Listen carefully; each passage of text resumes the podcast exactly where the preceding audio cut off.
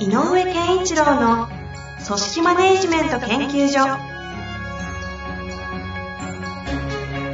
組織が一体となりゴールを達成する究極の快感。上場企業から中小企業まで延べ200社以上の支援を行った井上健一郎が組織人に関するあらゆる問題を分かりやすく解説します。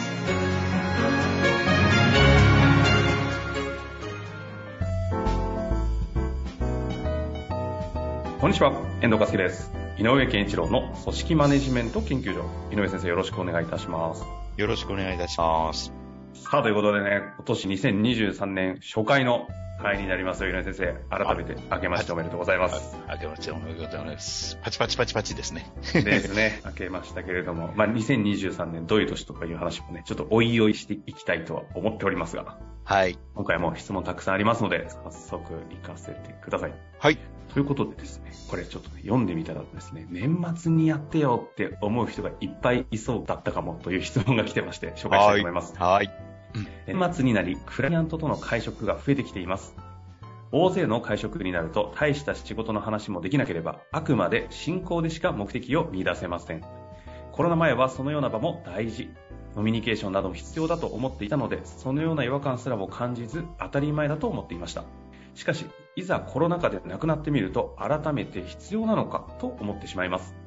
井上先生のキャリアの中では特にノミニケーションが大事な業界だったと思っていますが、どのようにクライアントとの会食という場を仕事に活かしていましたかぜひ教えていただきたいです。よろしくお願いいたします。はい。ということで、ご存知ない方で言うとね、あの、井上先生もともと、あの、音楽業界にいらっしゃいましたのでね、飲みは多かったという背景があるのを知ってる方の質問ですね。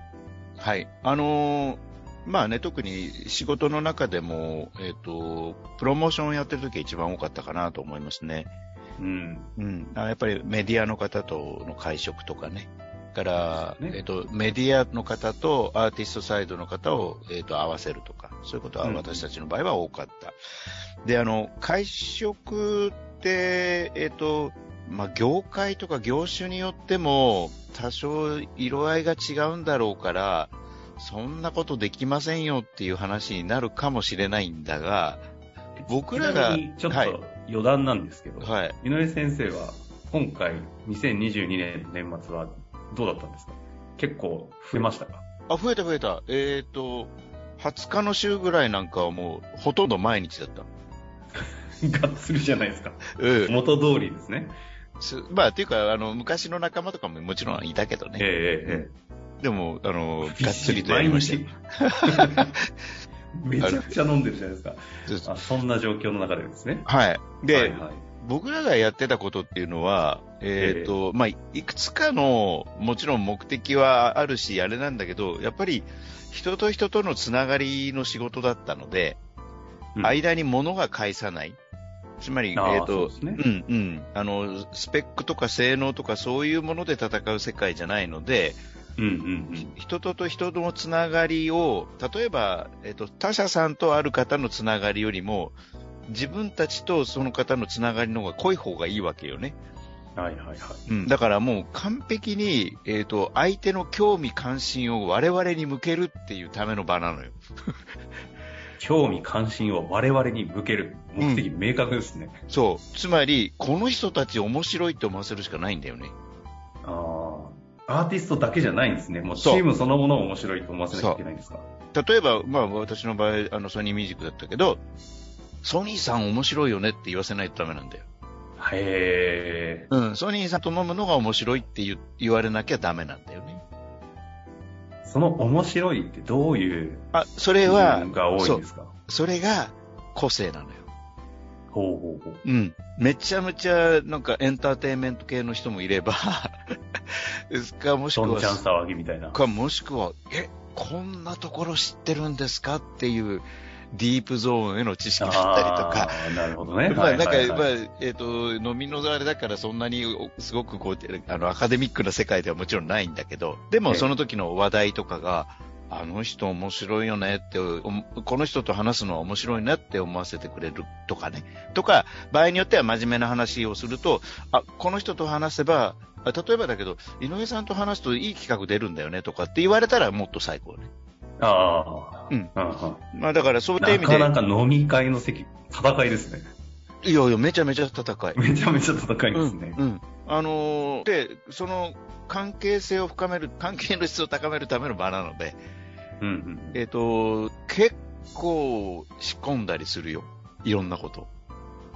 サプライズを入れたりとか。ちょっとた、例えば言える範囲でこんなサプライズとかってどういうことをしてるかですかあ例えば、えっ、と、その大事なお客さんの名前のラベルの焼酎ボトルをあげるとか。ななるほど。うんいや、もう本当に接待ですね。そ接待で、もちろん接待なんだけど、うんやっぱり、なんか驚きとか喜びとかがないと、つまり相手がつまんないな会食って、この質問者の方のように思わせたらアウトなんだよね。はあ。なるほど。うん。まあちょっとこの質問者の方の的確な質問に答えてるかどうかわからないいや、けど、一旦ね、井上先生のやっぱりあのメディアという業界のね、ちょっとこう、振り切った方の話を聞くとね、はい話がバランス取れやすい気がするので、はい非常に参考にというか、いろんな気づきありますね。だからね、意外と、あの、やっぱりどんな、あの、例えばすごい、あの、我々と違うお堅い仕事で、例えば変な接待すると、ああの、えっ、と、良くないよと。あんまり、えっ、と、接待っぽくしちゃダメだよっていう業界もあるしね。まあ、いろいろですよ。で、接待受けちゃいけないっていう方もいるしね。うん。あで、それでも会食しましょうっていうんで、じゃあ、あの、お互い自腹でねっていう会食だってあるし。だからそういう、とにかく一緒に食事をするっていう時の一番大事なことは、やっぱりそこで語る話題の豊富さなんだよね。話題。ですね。うん。だから、やっぱり的な話ですか？うん、これは仕事に役立つかっていう考え方もあるけど、うん。この場、この場を、えっ、と、ど、いかにお楽しいものに、あの、い相手にとって有意義なものにするかっていうことを目的にすると、自分を磨磨かざるを得ない。あうん。だから、いろんなものの、えっ、と、雑学でもいいから勉強したりとか、そういう場でちゃんと、えっ、と、相手が、相手が、あ、楽しいな、面白いな、この人の話と、こちら側に興味を持ってもらえるようにするためには、日頃のアンテナを立てておかないと情報が入ってこないので、うほうほうん。つまり、自分が面白いと思う話題をたくさん拾うためのアンテナを立てるために、こういう場があると思った、思ってもいいんじゃないかなと思うのね。なるほどですね。うん。その場で何かをそうんうんうん。その場で何かを。うん、その場で何かを、あのーえっと、得ようとか、結論付けようというよりもね、ああくまでもどんな、どんな世界においても会食っていうのは、えっと、関係性を強化するためのものだと思うので、えということは、その、単純に物をあげた、えっと、接待したとかっていうことではなくて、その場に、その場が有意義であったなって相手が思うかどうかが大事かな。えうん。あの時間は良かったと。この時間空間の共有はとてもあの良かったって思えるかどうか。そのためには、自分っていう個性を生かして何をすると面白いかって考えればいいと思うね。うんうんうん別に騒げっていう意味じゃないので。うん。はいはいはいうん。まあそうですね。騒ぐのも個性ある人もいれば、さ固くやりつつも個性のある人もいるわけです。そうそうそうそう。なるほど。うん。え、そういう中で改めてはい。会食？で、はい確かに、え本当この方、このご質問の方に言われて、そうですよね。あの会食ってそういえば何だったんだろうって、2年間ぐらいでいろんな人たちが振り返る機会になったと、確かにそうだなと読ませていただいて思ったんですけど、うん。なんかこう、元通りに戻っても、ちょっと仕方、なんか意味、何の価値も生まないじゃないですか。はいはい。もう本当に株バッグ、昔で、みたいな。ではなく、はいはいこういった気づきとかを踏まえた上で、改めて、その、直接の仕事だけじゃない食事とかの席においてのこの意味価値みたいなのって、井上先生は、なんか、ど、どのように改めて受け止めてますか？あの食事、飲食が伴うかどうかは別にして、えっ、と、リモートとかで皆さんが、えーあの、改めて体験した感覚、リアルとの差。で、この良さと、えっ、と、よくリモートの質問も来るようにね、リモートにおける、ちょっとこう、え不都合とまでは言わないけど、違和感みたいな。ものっていうのがあると思うんだけど、うんうんうんで、リアルの場が、やっぱりリモートで感じた違和感は解消する場だがリアルになってきてると思うのね。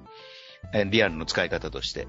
とすると、あ、リアルだとやっぱりいいなっていうふうに思っていること、リモートだとやっぱりちょっと、なんかちょっとうまくいかないなというか、なんかこう、すあの、ストレートに伝わんないなとかね、まあわかんない。空気感がないなとか。っていうことがリアルで解消しようって、この、この発想で会あの会食の場も使えばいいと思っていて、会食の場はリアルな、あの人と人のあのコミュニケーションのリアルな場だっていう設定で考えた方がいいと思うのよね。うんうんうんうんだから、えっ、と、むしろ、えっ、と、リモートとかコロナ禍で、えっ、と、会食をしなかった日常の業務、通常の業務の、におけるコミュニケーションをサポートするための場だっていう。あうん。例えば、空気感と、この人って、あ、そういう価値観で生きてんのかみたいなことが分かってるだけでも、相手は、例えば僕の言うことを、あ、井上さんってそういえばこういうこと言ってたもんなって思ってくれる理解度が深まると思うので、そういう自分、まあ逆に言えば相手をよく理解するっていう意味もあるんだけど、やっぱりそういうリアルで話さない、あ同じ時間空間の中でしか話せないことみたいなことを話していった方がいいんじゃないかな。だだから、ねいいんじゃない？平たく趣味の話をしてっても、その趣味の奥深さとか、どこでそこまでその人は思うんだろうかみたいなことをあの聞いてみるといいし、うんうん語らせてあげればいいんだよね。うんうんうん相手にね。うん。だから、あの、それはもう、よくワンワンなんかと同じよ。結局、大きなところで言うと関係性の質？関係の質か、関係の質を向上するとか、より良くしていく？そう。そそれと、それと、えーそれを深めるための相手への問いかけとかっていう、どういうふうに相手にアプローチしていけばいいのかっていうこと。それから自分のどの部分をアピールすればいいのか。うんこの辺のなんかこう訓練場所だと思えばいいんだよね。なるほど。うん訓練場所ね。そう、訓練場所。あの、会食はね、僕は訓練場所だと思ってた、ずっと。コミュニケーションにおける訓練場所はうん、道場ですか？うん。やっぱり、し諸先輩の素晴らしい、あの、なんていうの？コミュニケーション力のある人たちの、やっぱ接し方なんか見ると、いや、そこを言う、そこかっていうのは、まあ、さっきも言ったように個性によって違うんだけど、使いえ方は。えそうですよね。でも、いろんなものが垣間見えて、場合によってはね、クライアントさんを、あの、変な話、いい意味で叱っちゃう人もいたからね。それは違うと思いますよってちゃんと言う人もいたしね。ああ。でも、その人はもうほんとめちゃめちゃ相手に食い込んでた人だし、あの、すごかったよね。だから、やっぱ、やっぱ、あの、コミュニケー、自分流のコミュニケーションを磨く場だと思った方がいいと思うんですよ。あ、最後、いただきましたね。うん自分流のコミュニケーションを磨く場。うん。いやいや。確かにそういう意味で言うと、磨く場が減ってって、コミュニケーション力、ちょっと全員相対的にガーンと落ちてそうですよね。そうそうそうそう。まあ、改めて、はいしっかりと皆さん、コミュニケーションを磨く。はい。共にやっていきたいなと思います。ということで終わりましょう。はいありがとうございました。ありがとうございました。本日の番組はいかがでしたか？番組では井上健一郎への質問を受け付けております。